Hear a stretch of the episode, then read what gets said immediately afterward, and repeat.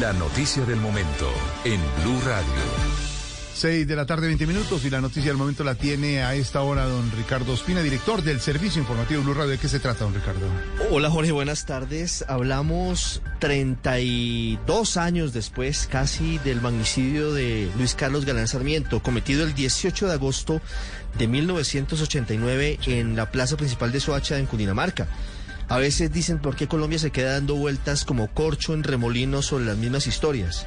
Y tal vez la respuesta, Jorge, es porque no hay justicia.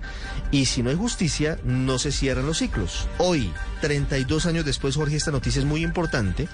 La Unidad de Derechos Humanos de la Fiscalía acaba de llamar a juicio a dos coroneles en retiro que fueron muy importantes en los años 80 y 90 en esa institución en nuestro país.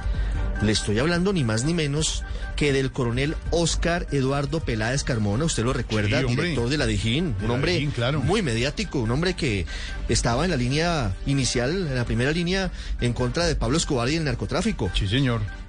Lo llama a juicio la fiscalía al coronel Oscar Peláez Carmona y también al entonces comandante de la policía de Cundinamarca, el coronel Argemiro Serna, como presuntos participantes del plan del complot de la mafia para matar a Luis Carlos Galán Sarmiento en Soacha en 1989. Imagínese usted lo que significa, además de la condena ya contra el general Miguel Alfredo Maza Márquez por estos hechos, lo que implica que dos de los oficiales más importantes en ese momento de la policía en el país estuvieran, según la fiscalía, no han sido vencidos en juicio, no han sido condenados, pero han sido acusados hoy. Es decir, que hay pruebas contundentes y duras contra ellos.